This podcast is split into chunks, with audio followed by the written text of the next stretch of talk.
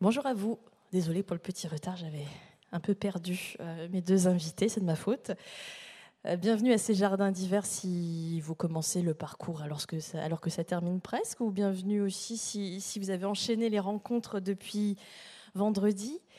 Pour cette presque fin, on va parler d'un thème qui nous concerne tous et toutes, un thème dont on parle tous les jours, qu'on commente, qui nous obsède aussi un peu parfois et puis qui nous façonne, ça c'est sûr. Je vais parler de la famille, des histoires de famille. Euh, je suis sûre qu'il y a parmi vous des lecteurs et des lectrices qui adorent les livres qui mettent en scène des familles dysfonctionnelles. Vous savez, ces familles qui s'engueulent tout le temps, qui cachent des secrets. Alors peut-être qu'il y en a d'autres qui sont un peu plus réservés, qui se disent ouais, le livre de famille, ok, mais euh, pas trop de, psychologie de comptoir.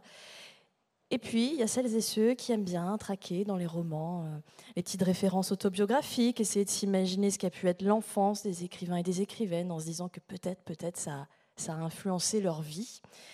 On va parler de, tout ça. Sur scène avec moi, Erwan Desplanques et Véronique Ovaldé. Bienvenue euh, à tous les deux. Vous avez pour point commun, alors peut-être que vous en avez d'autres, on va le découvrir, mais en tout cas ce point commun de publier en ce début d'année deux livres qui parlent de famille. L'Amérique derrière moi, d'Erwan Desplanques, et Personne n'a peur des gens qui sourient, Véronique Ovaldé, deux livres qui nous font naviguer entre les souvenirs et le présent, l'enfance, l'âge adulte, et puis bien sûr le poids de l'héritage familial et la volonté de créer son propre chemin. C'est votre deuxième roman, Erwan Desplanques, L'Amérique derrière moi, qui est sorti le mois dernier aux éditions de, de l'Olivier. Peut-être que s'il y a des lecteurs, euh, des lectrices de Télérama dans la salle, vous connaissez le nom d'Erwan parce que vous avez été journaliste pendant 15 ans, je crois, à Télérama. S'il y a des amateurs de rock, vous connaissez peut-être aussi le groupe, je vais peut-être mal le prononcer, Sarah W. Papson. C'est parfaitement ça. Ouais, super, dont vous étiez le chanteur. Mais vous le confirmez avec ce deuxième roman, vous êtes aussi, peut-être surtout, écrivain. Je me suis longtemps cherché, oui. J'ai plein d'activités. La peinture, non, vous n'avez pas essayé Pas encore mais peut-être 2019-2020, on ne sait jamais. Dixième roman pour vous, Véronique Ovaldé. Vous avez commencé un petit peu plus tôt. Ça aussi, on aura l'occasion d'en parler. Personne n'a peur. plus âgé que Erwan. Hein. Oui, mais ça, je ne pouvais pas, pas, le dire. Personne n'a peur des gens qui sourient. Je suis assez, euh, assez d'accord avec, euh, avec cette phrase. On vous connaît comme romancière, comme conteuse, avec vos univers euh, imaginaires un peu magiques, un peu effrayants aussi parfois, vos personnages féminins très combatifs et puis aussi vos malédictions familiales. Il sort la semaine prochaine, très officiellement, ce livre, je crois. Donc, merci. étonné de le voir tout à l'heure, euh, d'ailleurs, mais oui, vous pourrez l'acheter quand même. Les éditeurs n'aiment pas du tout. Enfin, ils pas qu'ils n'aiment pas, mais en fait, c'est compliqué pour eux ben, dans la relation avec les libraires que les livres soient disponibles avant. Et alors là, je me suis dit, waouh Donc c'est la première fois que je vais en parler. Là, bah, merci beaucoup de nous faire l'honneur de cette avant-première. Allez, je commence par celui qui est déjà sorti. On va faire ça comme ça. On vous a mis au milieu en plus, Erwan Desplanques. Voilà, c'est mise à l'honneur. L'Amérique derrière moi, le, titre ne le laisse évidemment pas deviner. Avant d'être livre, c'est une promesse que vous avez faite à votre père dans une période vraiment très, très, très particulière de votre vie. Est-ce que vous voulez bien poser le contexte? Oui, euh, c'est mon deuxième roman, mais c'est mon premier roman très, mon premier roman autobiographique. Euh, je me méfiais de l'autobiographie avant. Pour moi, c'était comme euh, commettre un péché dans le catholicisme. C'était, pour moi, je faisais l'éloge de la, de l'imagination, du roman d'invention, et là, j'avais besoin de mettre à plat certaines choses très personnelles, de l'écrire quand même pas tout à fait comme un récit, mais de, de le développer comme une histoire romanesque.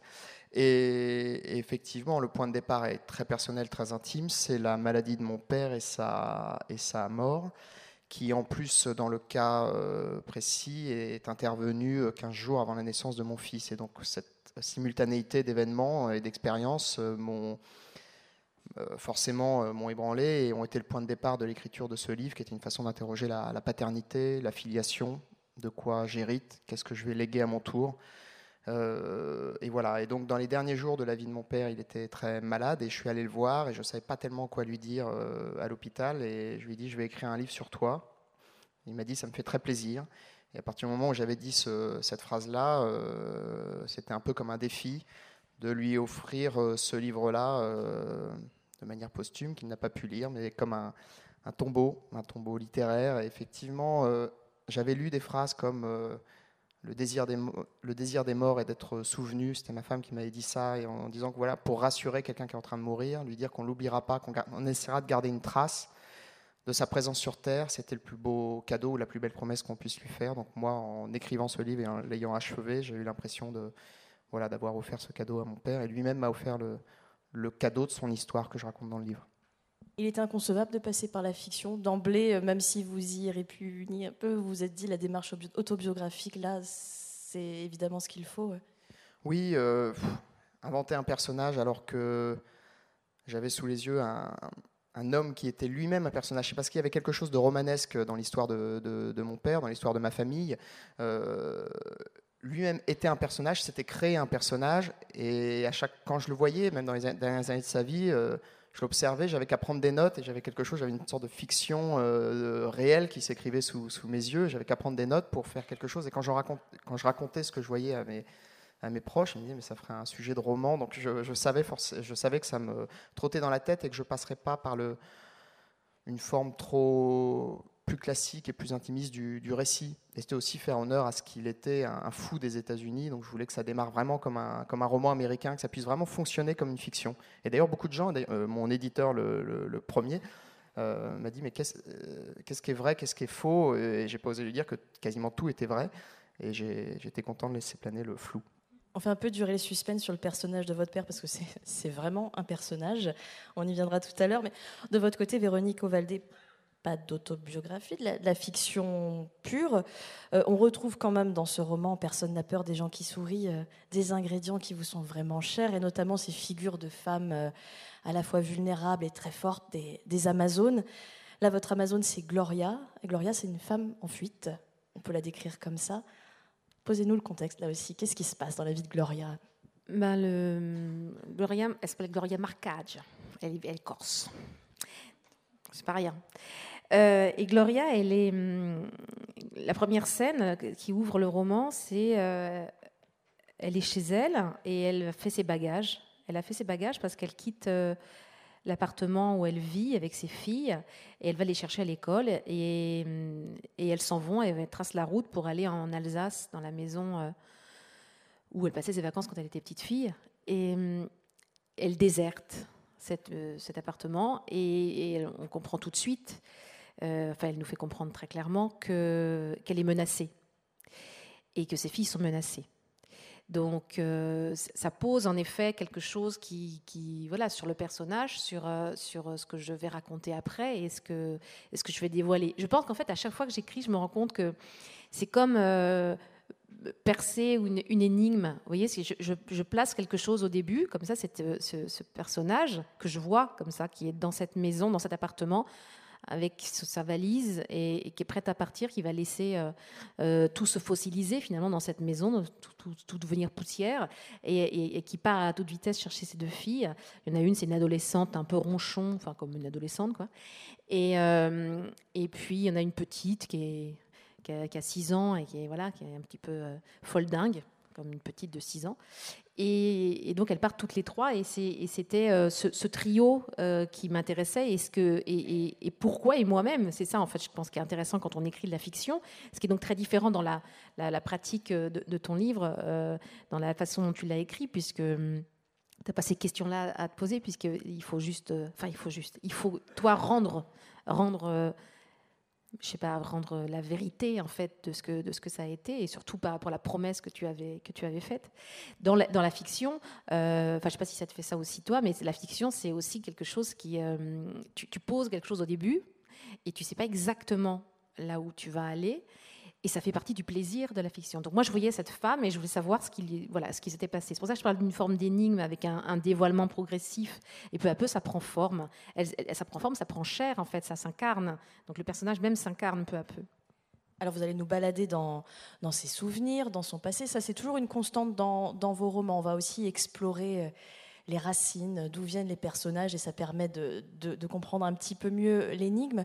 Je me demandais à quel moment, quand vous inventez vos personnages, votre fiction, surgit la famille qui va aller avec, la famille que vous allez lui coller dans les pattes, à Gloria en particulier. Je sais pas exactement. En fait, je pense que moi-même j'ai une famille un peu bizarre, euh, mais euh, et je me suis rendu compte que là, alors c'est beaucoup plus euh, concentré sur, d'ailleurs, sur des lieux et sur des et sur une cellule familiale. C'est pas anodin le mot cellule. je trouve la cellule familiale, c'est un peu, voilà, c'est un recours, mais c'est aussi quelque chose je ne vous l'apprends pas, hein, qui emprisonne. Et, euh, et en fait, là, on avait donc ces trois, dans cette femme avec ses deux filles, et je me suis dit, les personnages qu'il y a autour d'elle, donc il y avait évidemment le père de, ses filles, et il y a. Euh, il y a un homme à côté. Il y a deux hommes en fait. Il y a Tonton Gio, elle l'appelle Tonton, comme on fait dans les, dans les, les amis, les amis de vos parents euh, qui sont très proches, parce que c'est pas du tout son oncle, hein. mais c'est quand même du coup, il, est rattaché à cette famille finalement, il est rattaché à cette femme parce qu'elle l'appelle tonton. Et puis il y a euh, un autre personnage très important, et il y a que ceux-là en fait finalement, il n'y en a pas beaucoup, euh, qui est Santini, qui est un avocat vaguement je sais pas, oui, un avocat un peu mafieux, quoi, un avocat pas clair, donc un parrain en quelque sorte. Et je me suis dit tiens c'est dingue, en fait il y, a que des figures en fait qui pourraient se rattacher, des satellites en fait à ce noyau, euh, noyau familial. Donc, je ne sais pas exactement comment ça arrive. Euh, euh, il y a des choses aussi, évidemment, des éléments de ma propre biographie dedans. Il y a des petites choses. ma mère l'a lu, elle m'a dit ah bah j'ai reconnu l'histoire des chamallows. Alors les chamallows, c'est juste mon père et, l'un de ses multiples frères euh, qui était, euh, qui avait, voilà, qui avait sans doute un peu trop bu et qui un jour dans une dans une maison à la campagne avait euh, planté des chamallows. Des, énormes sacs de chamallows parce que le voisin il travaillait chez Créma il avait planté des énormes sacs de chamallows et pour pour faire des arbres à chamallows et moi j'y avais cru évidemment et, donc et donc j'attendais que ça pousse évidemment c'était hein, voilà. Et donc dedans, je l'ai mis. Et alors c'est très drôle, c'est le fait aussi quand on écrit. Euh, je ne sais pas si ça t'a fait la même chose, euh, comme là, vraiment le projet était différent. Mais là, par exemple, au moment où je l'écris l'histoire des, des à chamallow, moi je me souviens plus. Enfin, je sais plus que c'est quelque chose que en fait euh, de mon enfance. Et c'est ma mère qui me dit ah mais tu ah ben j'ai reconnu l'arbre à chamallow. Et, en fait, il y a quelque chose qui est de l'ordre euh, de l'aveuglement quand même. C'est, tu, avances dans les ténèbres quand tu écris de la fiction. Et j'ai l'impression que l'invention ne peut se faire que comme ça qu'on revient, comme vos personnages qui reviennent toujours sur les lieux de leur enfance, quand on écrit, on, revient toujours, qu'on le veuille ou non, en tout cas qu'on mette cette barrière, comme mais je pense que c'est normal aussi, parce que moi j'ai l'impression qu'on convoque quelque chose, quand on écrit de la fiction, on convoque euh, tout ce qu'on est et tout ce qu'on a été, tout ce qu'on pourrait être. C'est-à-dire qu'en fait, je suis aussi, je suis toujours la petite, ce que je dis dans le bouquin, je suis toujours la petite fille à la hache, la petite fille euh, en colère la petite fille de. J'ai 8 ans, donc enfin toujours, et j'ai aussi 18 ans, et je suis une, adolescente, je suis une jeune fille, enfin, je suis tout ça. Et, euh, donc c'est aussi ça qui permet finalement de, de, faire vivre euh, des personnages, des petites filles, des, jeunes filles. Donc évidemment c'est plus facile pour moi de parler depuis là où je suis, donc du, de mon genre, on va dire. Mais évidemment, il y a aussi le plaisir immense de camper des personnages qui sont, euh, qui sont très très différents de, soi. Mais en fait, il y a vraiment cette idée de réactiver quelque chose. Hein. Les personnages, parlons-en. Vous avez commencé à aborder celui de, de votre père, Erwan. Alors, un personnage très excentrique, loufoque, qui voit un culte absolu aux États-Unis. Je vous propose, si vous êtes d'accord, de nous lire un extrait qui va vous donner une idée de, ce père. Il y a beaucoup d'humour dans ce livre. Ça parle de sujets très graves, mais il y a énormément d'humour.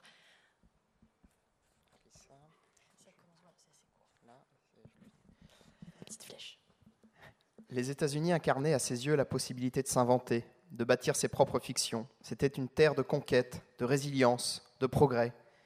Il regrettait de ne pas être né là-bas, de ne pas avoir grandi en Arkansas ou dans l'Ohio, à pêcher le saumon ou la truite entre deux parties de baseball. Il avait recouvert son passeport français d'un fac-similé de passeport américain qui suscitait régulièrement un peu de confusion au guichet des aéroports. Il portait les chaussettes officielles de la Maison Blanche, dont le blason ornait jusqu'à nos tapis de bain. Il écoutait chaque matin le journal télévisé de Dan Rather, que rediffusait Canal+, et il notait les mots qu'il ne connaissait pas sur un carnet couleur camouflage. Pendant la guerre du Golfe, grâce au câble, il suivit les frappes directement sur CNN, captivé par ces jets de lumière verte qui pleuvaient sur Bagdad.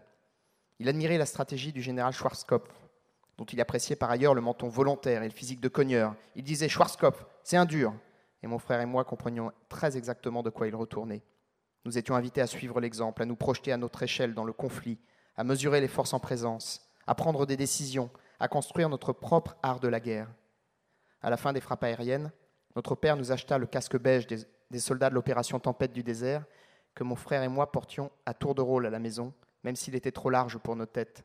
Notre domicile se mua peu à peu en enclave américaine, à la frontière du pastiche et de l'hommage.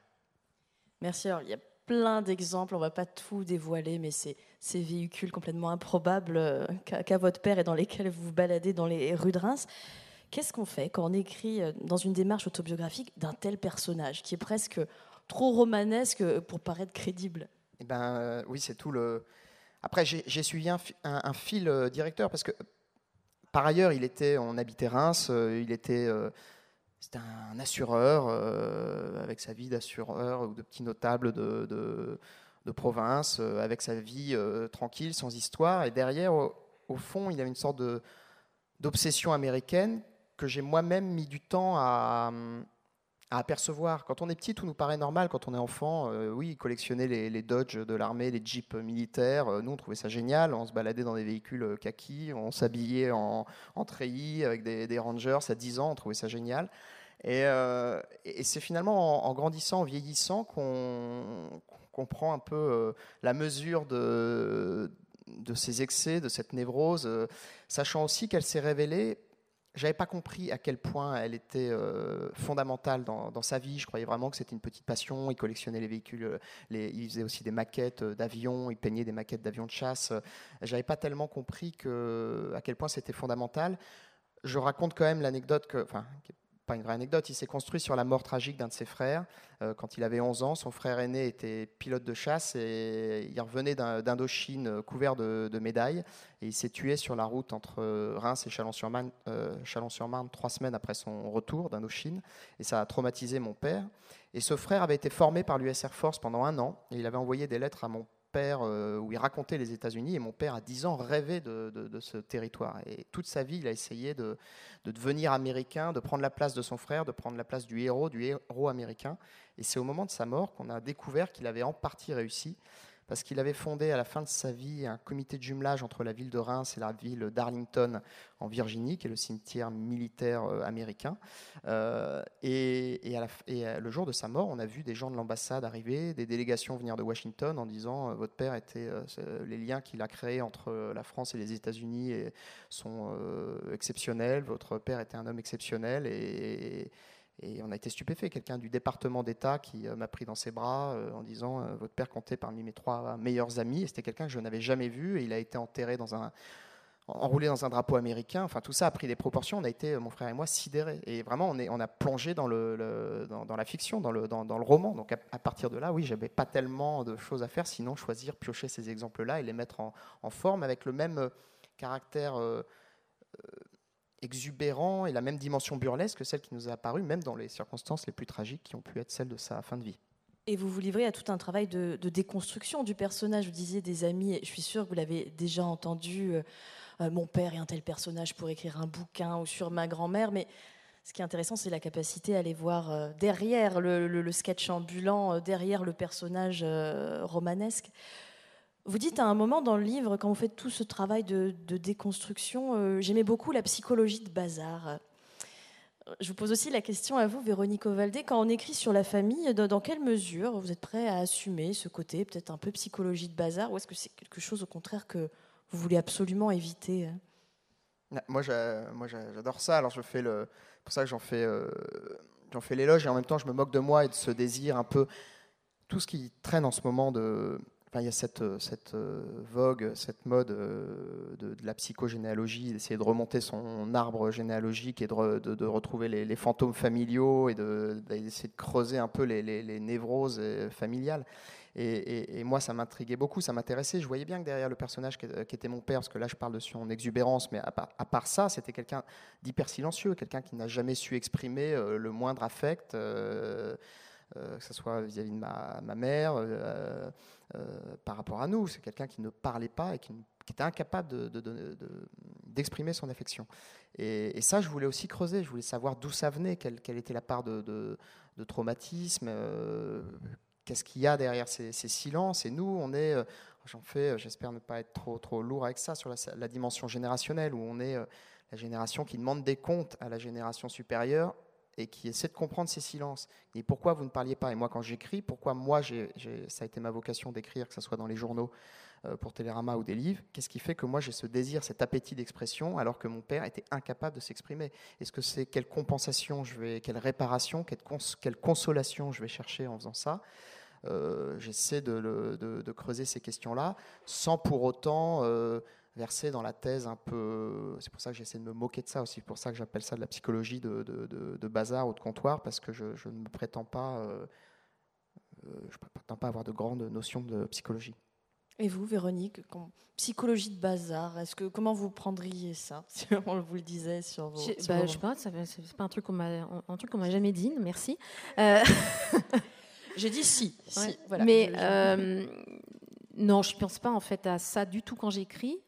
Ah, évidemment, euh, il y a des choses qu'on a en commun. Enfin, je dirais plutôt c'est des lieux communs. Mais quand je dis lieux communs, c'est quelque chose de positif dans le sens où c'est justement notre, euh, notre, commune, euh, notre commune misère, on va dire, humaine. Et évidemment que dans les familles, on, a, on a tendance à répéter, à s'empêcher de répéter, mais à répéter quand même. On désire révoquer des choses, on désire réparer des choses. Mais ça, c'est moi, j'ai pas l'impression que ça, c'est la psychologie de bazar. Je pense que c'est simplement euh, la façon dont ça fonctionne globalement. Et euh, je me suis jamais demandé pourquoi j'étais devenu écrivain. C'est en fait c'est les, gens qui vous demandent pourquoi vous avez fait des choses. Vous vous demandez pas pourquoi vous l'avez fait. Euh, mais ça, c'est vrai que c'est une question que beaucoup de journalistes vous posent. Euh, alors, pourquoi vous êtes devenu écrivain? Pourquoi vous avez décidé d'écrire? Je sais pas, j'avais 7 ans. C'est compliqué. En tout cas, moi, je ne me la suis pas posée à ce moment-là. Alors, il est évident qu'après, si je cherche, oui, je peux regarder et voir d'où ça vient, euh, euh, qui était mon père, qui était ma mère, qui voilà ce qui s'est passé. Mais je cherche pas comme ça. Et quand je construis des personnages et, hum, je m'amuse en plus à, ce que ce soit, ce, qui, ce que ce soit inattendu. Il faut qu'il y ait une forme. Ce qui est intéressant, c'est que ça soit le plus vraisemblable possible, mais euh, le plus. Euh, le plus, parfois le plus fantaisiste, le plus surprenant. il y a quelqu'un dans, le livre qui meurt d'une attaque de frelon. C'est pas courant, courant. Et en fait, le, truc, la, la, gageure, c'est, qu'en fait, bah, tout le monde y croit. Il faut qu'on, y croit. Et, euh, et, ça, c'est ça qui est intéressant. Alors après, voilà, j'ai jamais pensé euh, psychologie en fait. Euh, quand avant même, on me disait j'écrivais pas du tout des romans psychologiques. Je savais pas bien ce que ça voulait dire. Mais comme si c'était d'ailleurs un, défaut, un roman psychologique. Moi, je me disais, qu'est-ce que ça veut dire? Pourquoi est-ce qu'un roman psychologique c'est un défaut? Et je voyais pas pourquoi j'y échappais. Et en même temps, je, je, voilà, je me sens pas. Euh, quand la psychologie est un peu trop explicite, mais finalement, dans les personnages, ouais, dans tes personnages, il y a toujours la tentation d'aller creuser l'origine des déraillements qui sont les, leurs comportements, qui sont les leurs, et de leur, euh, prennent tel virage plutôt qu'un autre, qu'ils aient tel comportement, tu, tu, grattes un peu, tu vois qu'à la génération. Oui, mais au-delà de la psychologie, c'est aussi les événements. Qu'est-ce que ça fait, les événements dans, dans, dans nos existences? Qu'est-ce qui s'est passé? Le virage, la rencontre le, en effet, un deuil, quelque chose comme ça, qui va être déterminant dans nos vies. Mais donc, c'est la, Moi, ce qui m'intéresse en effet, c'est la détermination. C'est pour ça que souvent, comme vous le disiez, je reviens euh, en arrière, je pose une situation, une situation, parfois une situation de crise, et et d'ailleurs, la fin du premier chapitre, elle dit, la, mère, parce qu'en fait, la, sa gamine ne veut pas, euh, enfin, celle qui est adolescente n'a pas tellement envie de, partir euh, s'enfermer dans une maison totalement isolée au milieu de la forêt. Euh, c'est pas très très excitant quand on a 16 ans. Et, en fait, euh, elle dit, mais il va falloir que je leur raconte d'où tout cela est parti. Donc c'est ce que je disais tout à l'heure, c'est la façon dont on, c'est une enquête en fait d'écrire un livre. Voilà, on, enquête. Donc nécessairement, on est obligé, on prend des éléments euh, de véracité, de, vraisemblance pour que ça pour que ça fonctionne. Et que, mais voilà, j'ai jamais pensé dans ces termes-là en fait. Dans la vie de Gloria, votre, personnage, il y a un événement en particulier qui est le départ de sa mère quand elle était petite. Est-ce que vous voulez bien nous lire aussi un extrait voilà, qui, montre comment, ou qui laisse deviner euh, comment cet événement a pu ensuite dessiner euh, une trajectoire? Gloria passa une année à prier à genoux à côté de son lit chaque soir. Elle avait chopé cette pratique dans la petite maison dans la prairie afin que maman Dadine revienne. Mais elle n'y mettait sans doute pas assez de cœur, ou bien elle n'énonçait pas les choses avec les formules idoines. Quoi qu'il en soit, maman Nadine n'était pas revenue. Alors Gloria changea son fusil d'épaule et elle fit des tentatives à l'aide de rites plus païens. Quand elle disait le même mot que son père au même moment, elle criait On souhaite un vœu, on souhaite un vœu. Quand elle voyait un papillon blanc, on souhaite un vœu. Quand elle voyait trois voitures rouges dans la même rue, on souhaite un vœu. Quand le nombre de syllabes de la phrase prononcée était 12, on souhaite un vœu. Gloria avait tendance à tout compter. Le nombre de mots d'une question devait être évidemment supérieur au nombre de mots d'une réponse, ou le nombre de boulettes de son assiette devait être impérativement pair. Elle entendait tonton Gio parler à Roberto de maman Nadine dans la salle de la traînée. La traînée, c'est le bistrot. Ça les amuse beaucoup d'appeler le bistrot la traînée. Après le déjeuner, quand elle animait ses Playmobil sur le comptoir, perché sur un tabouret haut avant de retourner à l'école. Tonton Joe disait Elle pourrait au moins donner des nouvelles à sa gamine ou lui envoyer une carte.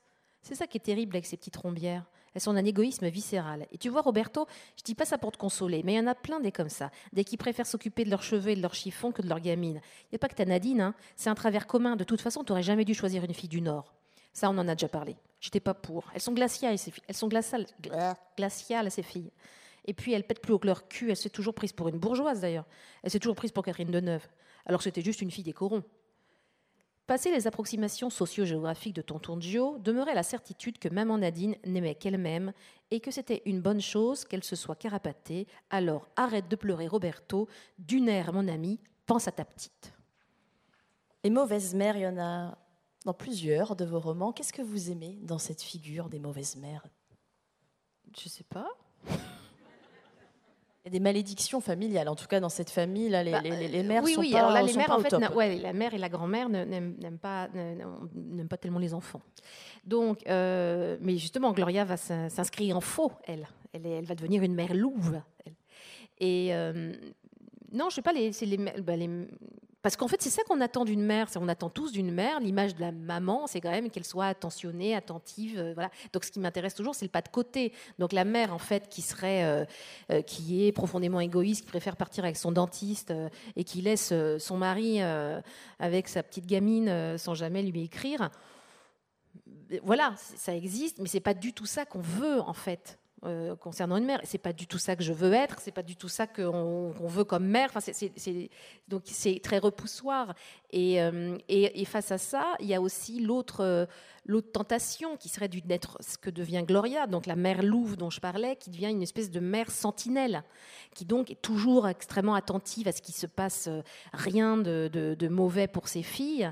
Et, et ça, c'est et ça c'est aussi d'ailleurs un dangereux tout à fait dangereux parce que cette, euh, cette tentation de contrôle, cette tentation d'avoir toujours ses, propres enfants, les gens qu'on aime, et donc nos propres enfants dans, notre zone de, de, secours, on va dire, de surveillance et de secours, bah, c'est évidemment l'excès de ça, c'est aussi très très euh, très très dangereux. Donc, euh, je sais pas, les, les, les mères, c'est intéressant, mais voilà, donc c'est pour ça que j'ai, c'est vrai, j'ai des hommes dans le livre qui sont plutôt eux bienveillants et euh, et tendre. Et, donc, elle est élevée en aussi beaucoup par, comme je crois, sa mère part quand elle a 6 ans, donc elle est quand même beaucoup élevée par son père, et par le tonton Joe en question, celui qui essaie, qui rabroue son vieux copain en lui disant quand même, ces rombières là, ces petites, ces petites rombières, euh, quand même, c'est pas, il faut t'en remettre, mon, cher Roberto. Donc, euh, donc voilà. Et ça dessine surtout, vous aviez commencé à l'aborder tout à l'heure euh, tous les deux, ce qui est de l'ordre un peu de la, malédiction, ce à quoi on veut échapper à tout prix. Ça, quand on écrit sur la famille, c'est un thème qui revient, en tout cas chez vous, Véronique, qui revient toujours. Parce que les fatalités, les fatalités, c'est un truc auquel on veut échapper. Et, les, et je me dis toujours, les héroïnes, c'est quand même. Euh, mes héroïnes, en tout cas, elles ont. Et je les vois comme ça, je me dis, par exemple, Gloria est une vraie héroïne, dans le sens où elle veut échapper à la fatalité. Mais à partir du moment où on, tente d'échapper à, la fatalité, on est des héros. J'ai jamais compris pourquoi il faut dire un héros et on peut. On, et on dit une héroïne. Ouais, le héros et l'héroïne. Je ne sais pas. Je ne sais pas si c'est pas encore une espèce de saloperie du genre euh, le héros, voilà, puis l'héroïne. Euh, c'est voilà. Il y a des personnes dans la salle qui, savent. encore un moyen de, je sais pas, de, n'est pas tout à fait au même niveau, quoi. Et, euh, et parce que, alors je veux dire la héroïne, voilà, euh, et donc, c'est voilà, quelque chose qui, m'intéresse en fait, évidemment, les fatalités, mais qui nous intéresse aussi à, tous les niveaux de nos vies. Enfin, on, veut et on tente d'échapper à certaines choses, à ces répétitions dont on parlait tout à l'heure. Donc, euh, les malédictions, euh, évidemment. Et puis, et puis, de toute façon, il me semble bien que qu'on a, de toute façon, on vit une malédiction permanente quand on est un humain. Enfin, c'est quand même quelque chose. On vit une malédiction et on a un privilège et une malédiction. Qui est une malédiction On sait qu'on va mourir et je ne vous l'apprends pas. Et, c'est en fait à la fois, un, voilà, je me dis c'est un immense privilège parce que c'est ça qui donne forme et dignité à nos vies, mais c'est quand même euh, terrifiant en vrai. Donc c'est quelque chose voilà qui, sur lequel je, je, tournicote depuis que je suis en âge de tournicoter. Et c'est un motif qu'on retrouve aussi dans l'Amérique derrière moi. Vous, analysez, Erwan, euh, analysez peut-être pas le, bon mot, en tout cas vous décrivez avec beaucoup de lucidité ces tendances familiales auxquelles euh, vous voulez échapper, en tout cas que vous ne voulez pas reproduire.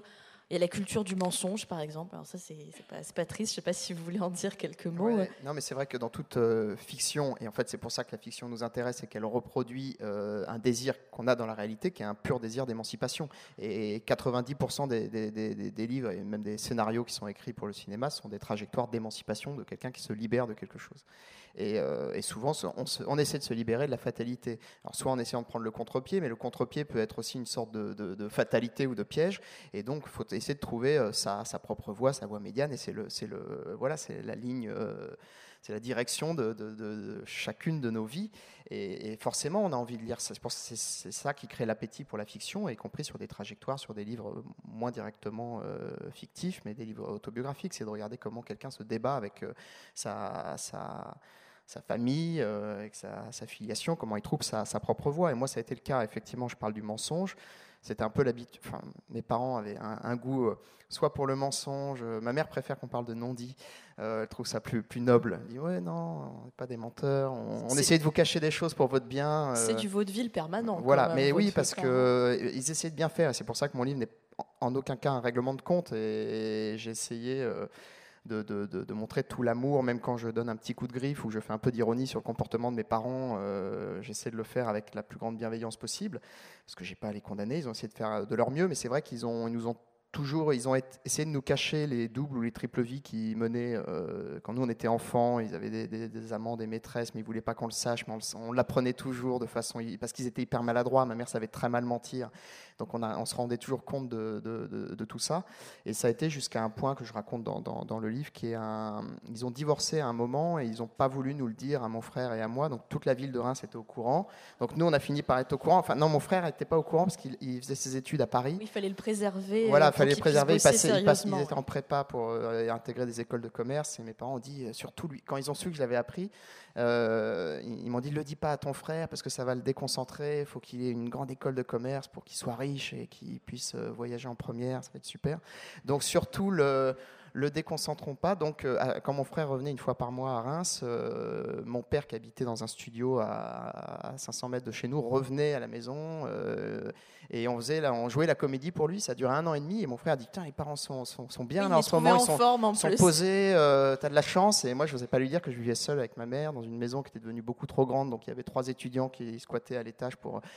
Bon, bref, pour, euh, donc tout ça était effectivement est devenu un sketch, euh, un sketch un peu, un peu douloureux, un peu dingue, mais mais, voilà, et moi, je dis un moment dans le livre, je ne sais pas si c'est vrai ou pas, c'est des hypothèses, c'est là où mon goût de la, petite analyse de, comptoir euh, me plaît, c'est que je, pose la question, est-ce qu'à un moment je suis devenu journaliste ou est-ce que je suis parti à la recherche de la vérité, ou j'ai eu ce goût en tout cas du, savoir, de la vérité, de la connaissance pour me protéger d'un mensonge qui m'avait fait du mal ou de, de périodes de flou, je sentais que voilà qu'il y avait un loup, qu'il y avait quelque chose de pas clair euh, dans ma famille, sans que ce soit des grands secrets, mais juste des, voilà, des choses euh, idiotes comme ça, et peut-être que ça a influé sur mon, mon, comportement. D'un côté, euh, mon, le choix de ma profession, et deux, peut-être aussi un goût de la fiction, un goût de l'invention que j'ai peut-être hérité de, de mes parents et de leur petit du spectacle, du euh, spectacle parental. il y a le mensonge, et puis vous avez aussi des parents qui s'engueulent, et là, c'est vrai, pente délicate, comment ne pas tomber dans le règlement de compte quand on a des parents qui se disputent violemment? Je parlais de vaudeville, mais des fois, c'est même, ça va plus loin un autre petit extrait peut-être pour donner un aperçu, mais comment vous arrivez à vous, dépatouiller avec cette situation où ça pourrait être euh, des passages très glauques finalement de, parents qui s'engueulent et vous arrivez à transcender ça? Certains soirs, ma mère proposait à mon père de revenir dîner à la maison. Oui, c'est quand ils ont divorcé. C'est pendant leur divorce. J'étais témoin, j'étais aux premières loges. Euh, j'étais un peu l'arbitre du truc. Euh, certains soirs, ma mère proposait à mon père de revenir dîner à la maison.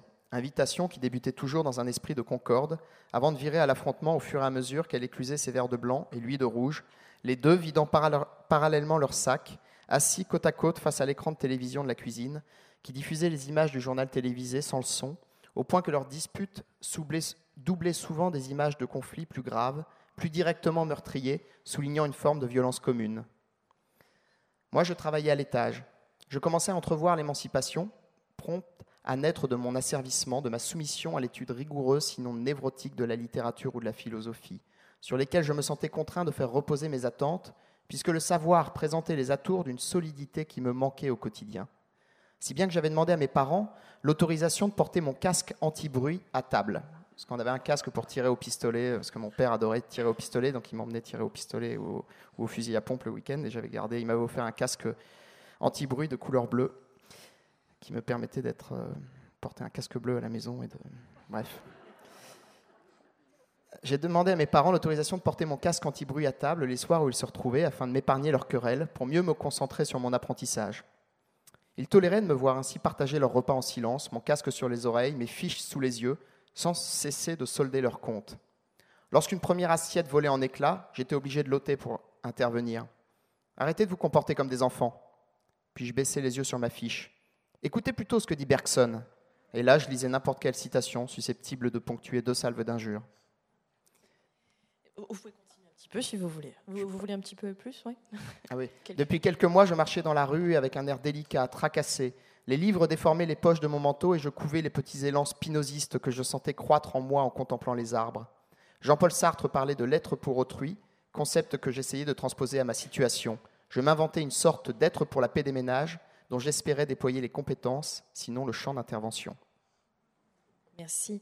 Il y a une romancière française qui a écrit Les livres servent, comme on le sait, à s'émanciper des familles asphyxiantes. Est-ce que vous la connaissez? Non? C'est vous? Non? Véronique Ovaldé? Voilà, ça vous, ça vous parle forcément cet extrait. Les livres qui permettent de, de sortir bah de non, mais c'est Vrai, c'est très utile, les livres. C'est l'outil le, plus économique, pratique, accessible pour, euh, pour s'émanciper, pour s'affranchir des familles asphyxiantes. Donc euh, voilà, et des familles un petit peu trop bruyantes aussi. J'adore cette scène que dans, ton livre avec. il y en a tellement, il y a des, tellement de truculence justement dans cette famille. Euh, donc, mais voilà, oui, oui, j'en suis, je suis convaincue euh, de ça. En tout cas, moi, c'est ça que j'ai utilisé. je pense que si vous êtes ici, peut-être que ça vous a aussi, vous avez peut-être utilisé quelques livres. mais voilà, moi, j'ai trouvé ça très, très simple de, de commencer à lire et à écrire. Et comme ça, en effet, ça, ça permet, c'est comme un casque anti-bruit, en fait. Hein. c'est vraiment ça. C'est qu'en fait, ça permet euh, de, de, se reculer et de, de, laisser les autres euh, bah, faire beaucoup de bruit, euh, s'engueuler, être violent. Et puis vous, voilà, vous êtes, vous êtes en dehors. C'est d'ailleurs ce qu'on dit des enfants comme ça. on dit ils sont dans la lune, ou, donc ils veut dire qu'ils sont pas là. Et, et donc c'est c'est très salutaire en fait. Et dans vos romans, d'ailleurs, vous glissez souvent des petits passages qui parlent de, ce rapport au livre. Alors, j'ai cherché dans celui-là. Et non, c'est pas explicitement sur les livres, mais quand même, je trouve que ça tourne beaucoup autour. Vous voulez bien nous le lire? Je trouve qu'il répondait bien, lecture croisée, à, ce que lisait à l'instant euh, Erwan. Il y a les petites flèches toujours. Ah oui. C'est assez court. Alors, c'est Gloria. Euh, Gloria avait vécu seule avec des parents qui composaient un couple résolument déséquilibré.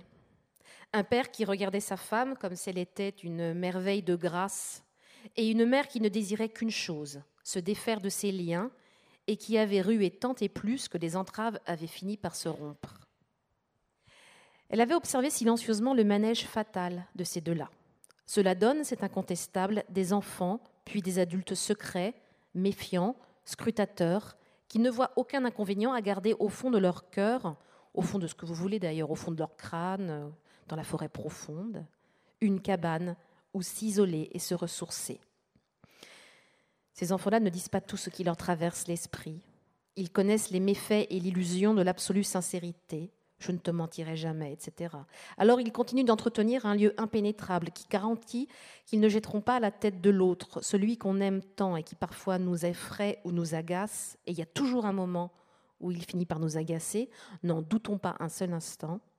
Ils ne jetteront pas à la tête de l'autre, disais-je, leurs ressentiments ni leurs secrets vénéneux. Les livres comme Petite cabane, on peut. Oui, la cabane s'isoler dans la forêt profonde, ouais, c'est bien ça. Non, mais c'est vrai que c'est très utile et c'est facile. Vous disiez tout à vous avez commencé à écrire à quel âge, vous, Erwan? Vous avez dit à 7 ans tout à l'heure, Véronique, vous? Moi, très très tard, euh, très très tard. Je faisais de la musique euh, quand j'étais adolescent. J'ai commencé à lire vraiment euh, au lycée, parce que j'étais très mauvais en mathématiques, donc on m'a dit, toi, tu feras L. Et je me suis pris au jeu. Voilà, il y avait des gens qui commençaient à, lire Baudelaire, à fumer la pipe, à jouer les, à essayer de ressembler à Bernard Pivot. Je, me suis dit tiens, je vais essayer de faire pareil. J'ai commencé à lire et ça m'a non non plu et très vite fait après j'ai fait des études de lettres et j'ai essayé de rattraper mon retard. Et je pense que j'ai mon, appétit, euh, j'ai presque eu une boulimie de livres à ce moment-là.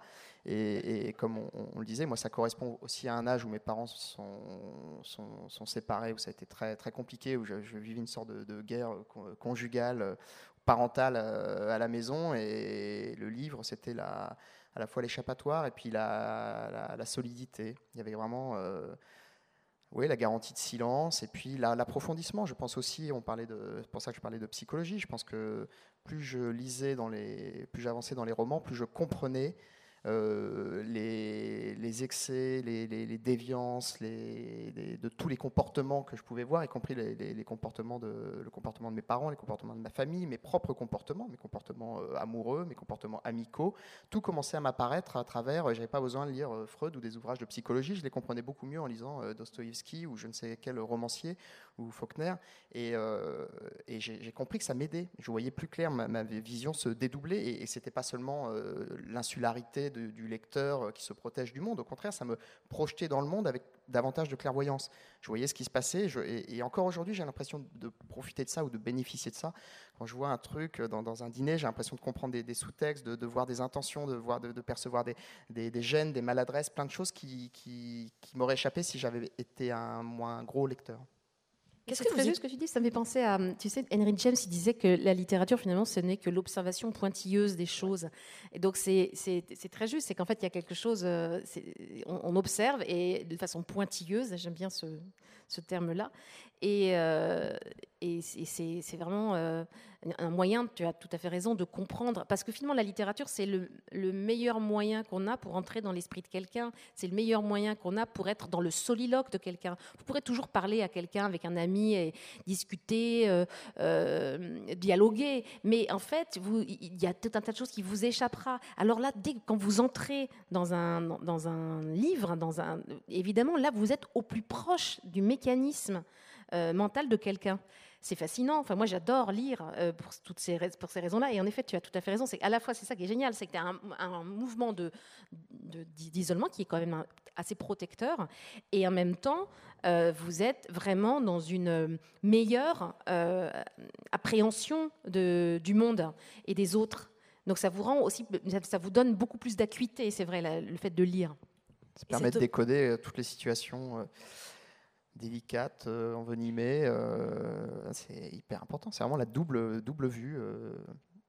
Et cette observation pointilleuse, c'est ce que vous pratiquiez déjà à 7 ans, quand vous avez commencé à écrire? C'est peu banal. Qu'est-ce que vous écriviez d'ailleurs à 7 ans? Des histoires de, de 7 ans. Hein. Petit Jean va à la campagne. C'était non, ben voilà, j'écrivais ça. Mais après, j'ai écrit. Euh, j'allais la, il n'y avait pas de bouquin à la maison, donc j'allais à la bibliothèque municipale. Et euh, voilà, j'étais ce genre de petite fille qui, euh, qui passe, qui a, le nez juste au, au, niveau du, du comptoir. Du comptoir, merci. Et, et, on me laissait, il me laissait aller dans la bibliothèque des grands parce que j'étais, ils avaient bien vu que j'étais une grande lectrice. Je lisais beaucoup, j'étais avec tous mes livres. Je disais pas bonjour, je disais pas au revoir. J'étais trop timide, j'étais rouge vif. Et puis je posais mes bouquins et hop, je repartais avec mes bouquins. Et euh, donc c'était, euh, et du coup très vite j'ai lu de la littérature américaine parce que c'était, euh, il y avait plein de littérature américaine dans, dans cette bibliothèque parce qu'il s'avère que les deux bibliothécaires principaux, qui étaient un couple, étaient férus de littérature américaine et avaient fait des études d'anglais.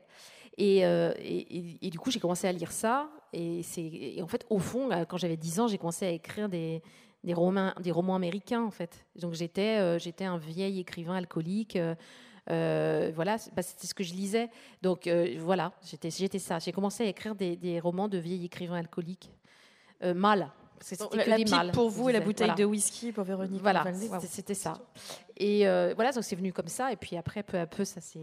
Mais c'est bien pour ça. La, lecture, ce qui est génial, c'est que tu le construis tout seul. Tu construis ton univers tout seul. Il y a quelque chose qui est merveilleux. Il n'y a pas une une pensée euh, unique. C'est assez fascinant quand même. Donc moi j'ai l'impression qu'en effet, on parlait tout à l'heure de nos filiations, mais moi je suis autant portée par les livres que, que, j'ai lus.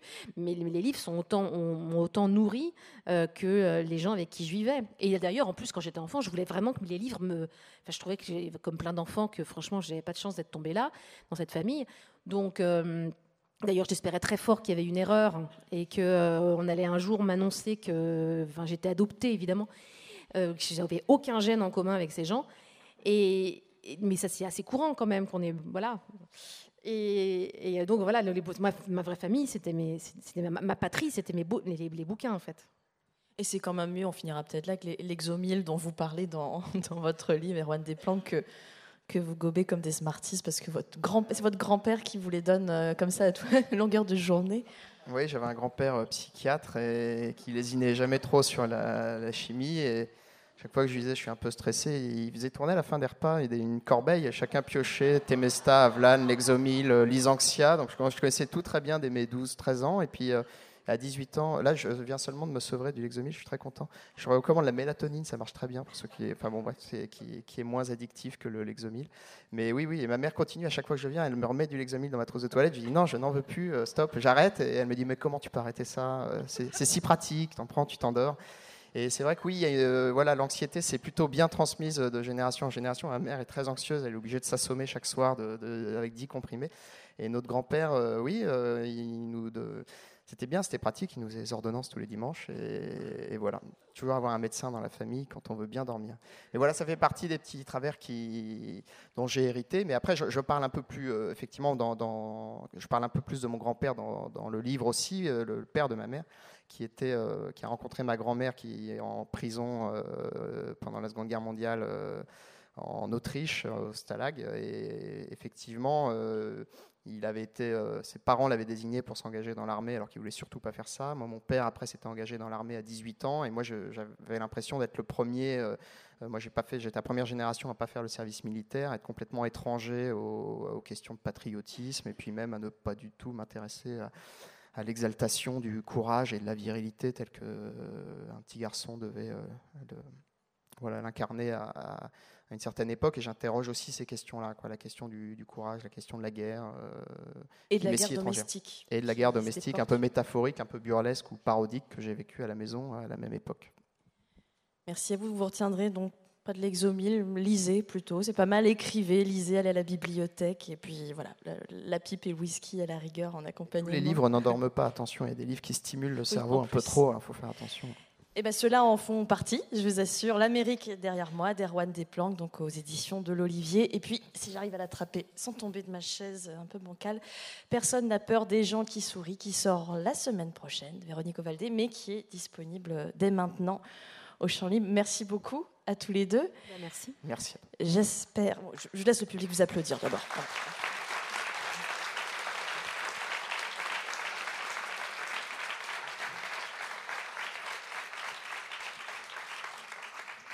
Bon, la famille, ça vous parle forcément. Je suis sûre qu'il va y avoir des questions là ou des réactions euh, aux, propos de Véronique Ovaldé ou d'Erwan Desplanques. Des micros circulent dans la salle. Alors, qui veut intervenir?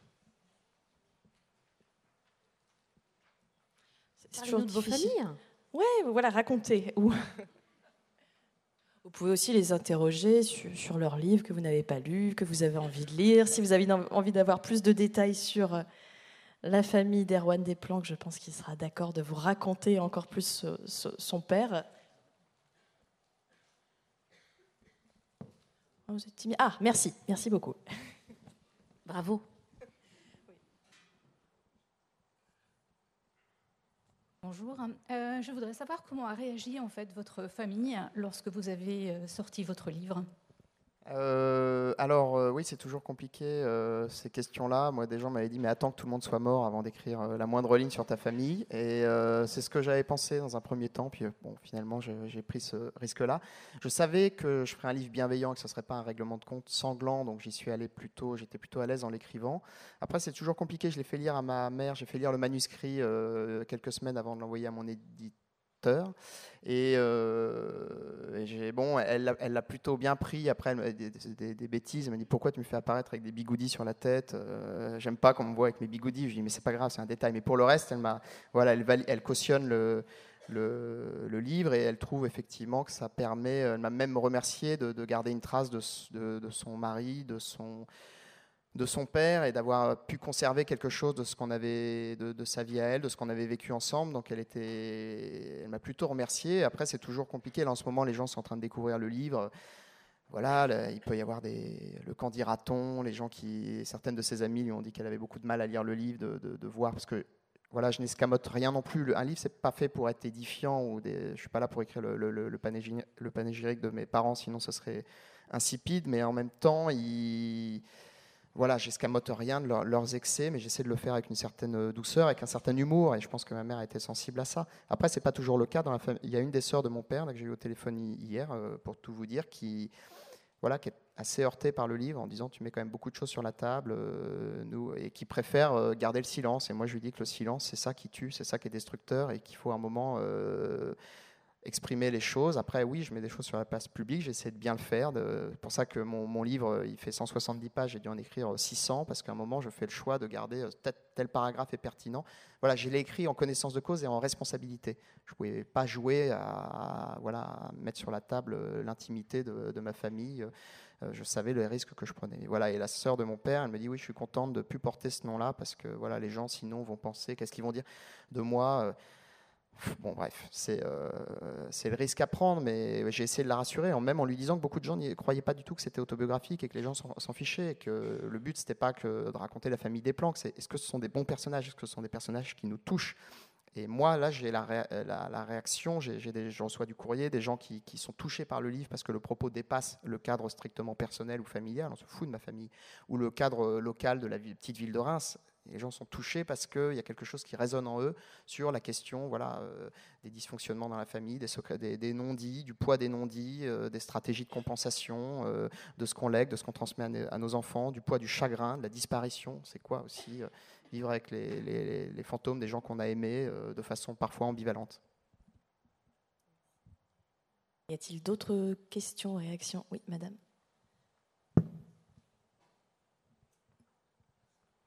Bonjour. Euh, dans toutes les familles, euh, comme vous dites, il y a des secrets, des non-dits, tout ça. Vous avez eu la chance de pouvoir mettre ça sur, euh, sur un livre. Ça a dû vous faire beaucoup de bien. malheureusement, ce n'est pas le cas de tout le monde. voilà, juste ça. Ben, c'est le. oui, c'est-à-dire qu'il faut. Il y a forcément un côté thérapie sauvage quand on fait ça. Il faut se méfier de ça aussi parce que un livre, à partir du moment où on le publie, surtout si on fait un roman, ça peut pas être euh, narcissique, euh, égocentré, égotiste, juste un acte de, voilà, de consolation personnelle. Donc à chaque fois, il faut à la fois voir ce qu'on peut extraire de sa propre vie, mais euh, d'avoir la générosité d'offrir un... C'est pour ça que c'est là où ça redevient un travail d'artisan, de, romancier. C'est pour ça aussi que j'ai appelé ce livre-là roman plutôt que récit. C'est-à-dire qu'à chaque moment, quand j'écrivais, je me disais, est-ce que, est que ça fait un bon personnage? Est-ce que le jeu qui parle, ça fait un narrateur? Est-ce que ça pourrait fonctionner en étant intégralement de la fiction? Est-ce que ça pourrait fonctionner en étant un pur euh, roman? Et, ça, c'est ça qui demande le, plus de, boulot. Après, oui, bien sûr que quand on a un deuil euh, important, euh, qui, est, le non-sens, Véronique disait voilà, on fonce tous vers le, mur de notre propre mort et la condition même d'être sur Terre est fondamentalement tragique. Qu'est-ce qu'on fait? On ne fait que s'attacher à des êtres qui vont tous disparaître et des gens s'attachent à nous et on va disparaître et leur causer de la peine. Qu'est-ce qu'on fait de tout ça? Et c'est un non-sens absolu. Et, oui, l'écriture est une euh, consolation euh, extraordinaire, qui est publication ou pas au bout. À un moment, trouver quelques mots sur un, simplement préciser sa pensée, euh, c'est déjà mettre à distance et reprendre le contrôle de son émotion, de ses affects. Et, c'est oui, c'est une chance inouïe, mais qui est offerte à tout le monde. Moi, je pensais euh, tu dois le connaître, le texte de Roland Barthes qui s'appelle Journal de deuil, euh, où il prend simplement en note, euh, il essaie simplement de, formaliser ses émotions dans les semaines qui suivent la, mort de sa mère. Et en, prenant juste quelques notes, en précisant sa pensée, je, je, souffre, j'ai un chagrin, mais quel type de chagrin hop, Et de décoder tout ça, il reprend le contrôle simplement par la juste formulation des choses, il reprend le contrôle de, son émotion et, donc de sa vie on en revient à cette idée du truc pointilleux, enfin de la précision, la nécessité de la précision, et c'est ça en fait qui sauve. Ouais. juste trouver les. Oui, d'ailleurs, effectivement, les livres. le mien, il n'est pas spectaculaire dans, dans, le, dans, le, dispositif formel. J'ai au contraire essayé d'aller vraiment vers l'épure pour essayer de, en quelques phrases, de dire de, figer euh, des, sentiments, des émotions qui peuvent être justement un peu obscures, un peu opaques, un peu ambivalentes, euh, compliquées. Essayer de résumer ça, de le figer en une phrase la plus simple possible. Vous avez ce point commun, je trouve d'ailleurs tous les deux, cette recherche du mot vraiment juste, euh, sans tralala, sans fioriture, mais qui dit précisément les choses et qui font passer aussi toute une réflexion. Si vous connaissez l'œuvre de Véronique Ovaldé, vous serez peut-être d'accord avec moi là-dessus. Est-ce qu'il y a d'autres interventions? On peut prendre une dernière question, si vous voulez. Ou pas. Bon, ce sera plutôt ou pas. Merci à vous deux encore. Merci, à vous. Merci. Merci à vous.